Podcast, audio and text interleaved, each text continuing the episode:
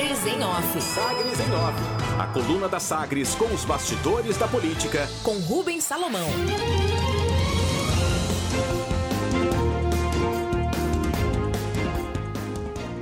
Nas férias de Rubens Salomão, destaques da coluna Sagres em Off, comigo Samuel Estraiuto. Vamos aos destaques da edição de hoje, sexta-feira, dia 16 de julho de 2021. Vereadores iniciam análise da taxa de limpeza pública em Goiânia. Vereadores de Goiânia iniciaram as discussões sobre a implantação da taxa de limpeza pública na capital. Os debates já iniciaram no grupo do WhatsApp dos parlamentares, visto que a matéria chegou à Câmara na última quarta-feira, dia 14, e o Legislativo já está em recesso, retornando às atividades somente em agosto. O entendimento coletivo é que não há saída e que a taxa precisa ser regulamentada por se tratar de uma parte do marco regulatório do saneamento. A cobrança pelos serviços de limpeza urbana e tratamento de resíduos sólidos é uma exigência do novo marco legal do saneamento básico, sancionado em julho de 2020. O texto dá prazo de 12 meses para que as prefeituras proponham algum instrumento de cobrança. O objetivo é garantir a sustentabilidade econômico-financeira dos serviços. Segundo o governo federal, a cobrança da taxa tem como finalidade assegurar uma maior eficiência econômica na prestação do serviço de manejo de resíduos urbanos. A vereadora Sabrina Garcês, do PSD, avalia que o prefeito Rogério Cruz do Partido Republicanos agiu correto ao enviar a matéria. Porém, é preciso tomar cuidado com bitributação. Abre aspas. O prefeito fez correto ao enviar o projeto. Cabe agora à Câmara e à Prefeitura fazer a compensação do valor em relação ao IPTU, por exemplo, para que não haja uma bitributação. Então, tira o recolhimento do IPTU que hoje é, existe e passa para a taxa do lixo, fecha aspas, avaliou Sabrina.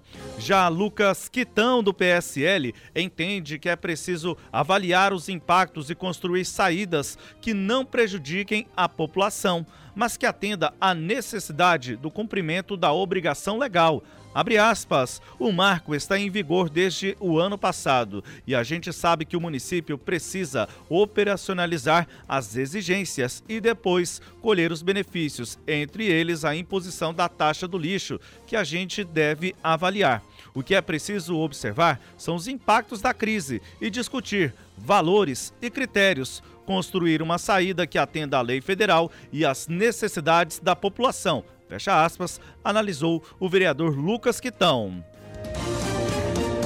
Contra, por outro lado, o vereador Mauro Rubem do PT é contra a matéria. Para ele, há outras obrigações legais que a prefeitura deveria assumir, mas inicia o cumprimento pela cobrança da taxa.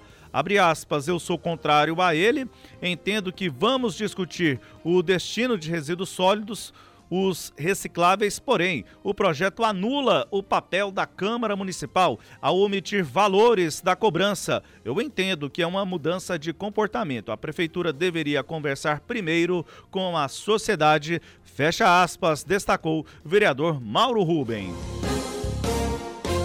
O AB depois de receber Rafael Lara, Rodolfo Otávio e Valentina Jungmann. O ex-prefeito de Goiânia, Iris Rezende, recepcionou no escritório político dele mais um pré-candidato para as eleições da Ordem dos Advogados do Brasil, Seção Goiás, a OAB Goiás. O advogado Pedro Paulo de Medeiros cumpriu a agenda com Iris. O ex-prefeito relatou que Pedro é filho de Vanderlei de Medeiros que, segundo o Iris destacou, foi um amigo da época da advocacia. Iris recebeu a segunda via da carteira de identidade profissional em um ato solene realizado no dia 1 de junho. Bolsonaro em Goiás. O ministro da Infraestrutura, Tarcísio de Freitas, relatou nesta quinta-feira, durante solenidade de assinatura do protocolo de intenções que viabiliza o Centro de Excelência de Tecnologia Ferroviária em Anápolis, que o presidente Jair Bolsonaro deve fazer nova visita a Goiás. Bolsonaro deve participar do lançamento da construção da Ferrovia de Integração Centro-Oeste, a FICO. Cotado, abre aspas, ele tem visitado Goiás inteiro, esteve diversas vezes aqui. Ele tem carinho pela região e estará no lançamento da pedra fundamental da Ferrovia de Integração Centro-Oeste, fecha aspas, disse o ministro Tarcísio de Freitas. A visita de Bolsonaro ainda não tem data definida. Tarcísio deu a declaração ao lado do governador Ronaldo Caiado. O ministro é cotado para ser candidato ao governo de Goiás ou por Mato Grosso, como já informado aqui na Sagres em off. Integração Ferroviária. Tarciso Freitas teve reunião com Ronaldo Caiado no final de junho. Na ocasião, ele disse que as obras da FICO deverão ser iniciadas nos próximos meses. A estrada terá 380 quilômetros de extensão entre Mara Rosa, em Goiás, e Água Boa, no estado de Mato Grosso. A implantação da Ferrovia de Integração Centro-Oeste será realizada pela Vale após prorrogação antecipada do contrato da estrada de ferro Vitória Minas em parceria com a Valec. Cerca de 2 bilhões e 700 milhões de reais que seriam pagos em outorga à União serão investidos pela Vale na construção da ferrovia. Retorno. A partir da edição de amanhã, a coluna Sagres em Off volta a ser assinada diariamente por Rubens Salomão, que retorna ao trabalho após período de férias. Estes os destaques da coluna Sagres em Off com as análises de Kleber Ferreira. Pois é, um, uma delas é desejar um feliz retorno ao Rubens Salomão e parabenizar a você, Samuel, pela maestria com que conduziu esta coluna, que, sem dúvida nenhuma, hoje é uma referência no jornalismo político do estado de Goiás e você foi magistral mais uma vez, parabéns. O, o, o né? Samuel não, não manteve o nível da coluna, ele aumentou. Agora eu quero ver como é que eu vou retornar a coluna com o nível das informações exclusivas aqui, trazidas pelo Samuel Estraioto ao longo desses dias na Sagres em Off, Kleber. É, não, o nível foi mantido e você mantém o nível também. Vocês são, na minha avaliação, os dois principais repórteres políticos que o estado de Goiás tem hoje e são, assim, é, de alto nível, sem dúvida nenhuma. Samuel, eu quero até a sua opinião né, sobre a ferrovia de integração centro-oeste. Você não acha que é, esses recursos que a Vale vai trazer para essa ferrovia, se eles fossem investidos para a conclusão da, da ferrovia Norte-Sul, que já foi iniciada, não seria um passo melhor pensado, não? Porque aí, Kleber, tem uma questão legal, a questão da concessão, do marco de concessões. Para que isso ocorresse, há uma tentativa, inclusive, que, que isso possa é, ter uma continuidade, depende da alteração do marco regulatório das ferrovias lá no Senado. O projeto está em discussão, inclusive com a, a participação da bancada goiana, que exigiu uma contrapartida maior no corredor centro-leste é, que nós temos aqui já uma ferrovia em operação, a Ferrovia Centro-Atlântica, a antiga Estrada de Ferro de Goiás, que necessita inclusive de uma série de investimentos e hoje ela está ociosa. A capacidade de transporte dela é baixíssima, né, devido à falta de investimentos e uma competitividade que é, é muito pequena neste instante foi uma alternativa e uma alternativa interessante, Kleber, utilizada pelo governo federal. É, na, a minha avaliação é essa, porque a, a, gente tem visto aí muita demora quando o governo federal, por meio da Valec, executa as obras. Foi assim com a Ferrovia Norte-Sul. Foi este projeto da Ferrovia de Integração Centro-Oeste é de 2009. Ele já está ficando antigo, já deveria inclusive o primeiro trecho estar pronto. E temos ainda a, a ferrovia a FIOL, que é a ferrovia de integração Oeste-Leste, que sai lá da Bahia, chega até a ferrovia Norte-Sul, em Figueiro, Figueirópolis, no Tocantins. Então demora muito.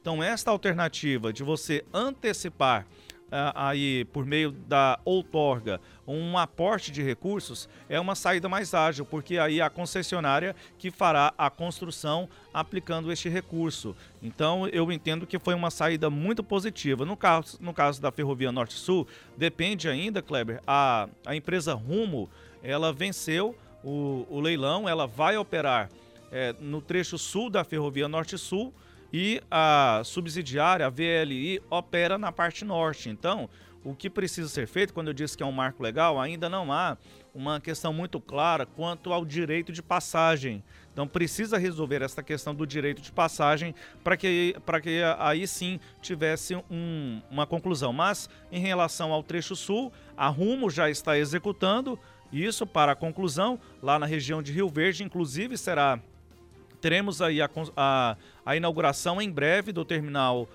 é, ferroviário lá em Rio Verde já com o início da operação é agora, no início do segundo semestre. Então a Rumo já está executando. E no trecho que ainda necessita de reparos, no trecho norte, isso depende ainda da, da concessionária que administra a parte norte. Kleber. É, vamos torcer para que a gente não tenha mais uma ferrovia lançada e que ela não fique também pelo caminho como ficou a Norte-Sul, como está a situação da antiga Estrada de Ferro Goiás, que precisa passar por recuperação, que precisa receber investimento na reestruturação para ter competitividade. Né? Vamos torcer para que dê tudo certo. Sobre a questão do prefeito ter mandado o, o projeto da taxa de lixo para a Câmara Municipal, quando voltar, os parlamentares terão uma, um debate acirrado, sem dúvida nenhuma, porque a população entende como entendem os vereadores, o Lucas Quitão e o Mauro Rubem. O marco regulatório do saneamento básico prevê uma série de mudanças de atitude pelo poder público e até pela população em relação ao tratamento dos resíduos sólidos. O poder público municipal quer começar cobrando a taxa, quando deveria começar mostrando já o serviço, o novo serviço proposto pelo marco regulatório e tenho a impressão que esse projeto vai encontrar uma resistência muito grande dentro do, da, da, da Câmara Municipal, sobretudo porque ano que vem é ano de eleição.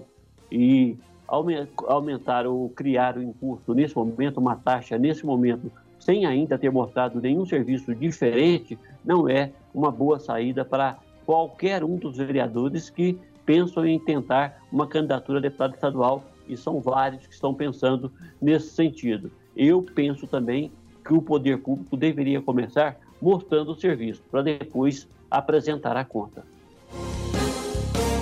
Destaques de hoje da coluna Sagres em Off com Samuel Straioto e análises de Kleber Ferreira. Coluna que volta amanhã, neste sábado, ao mesmo horário, às 8 da manhã.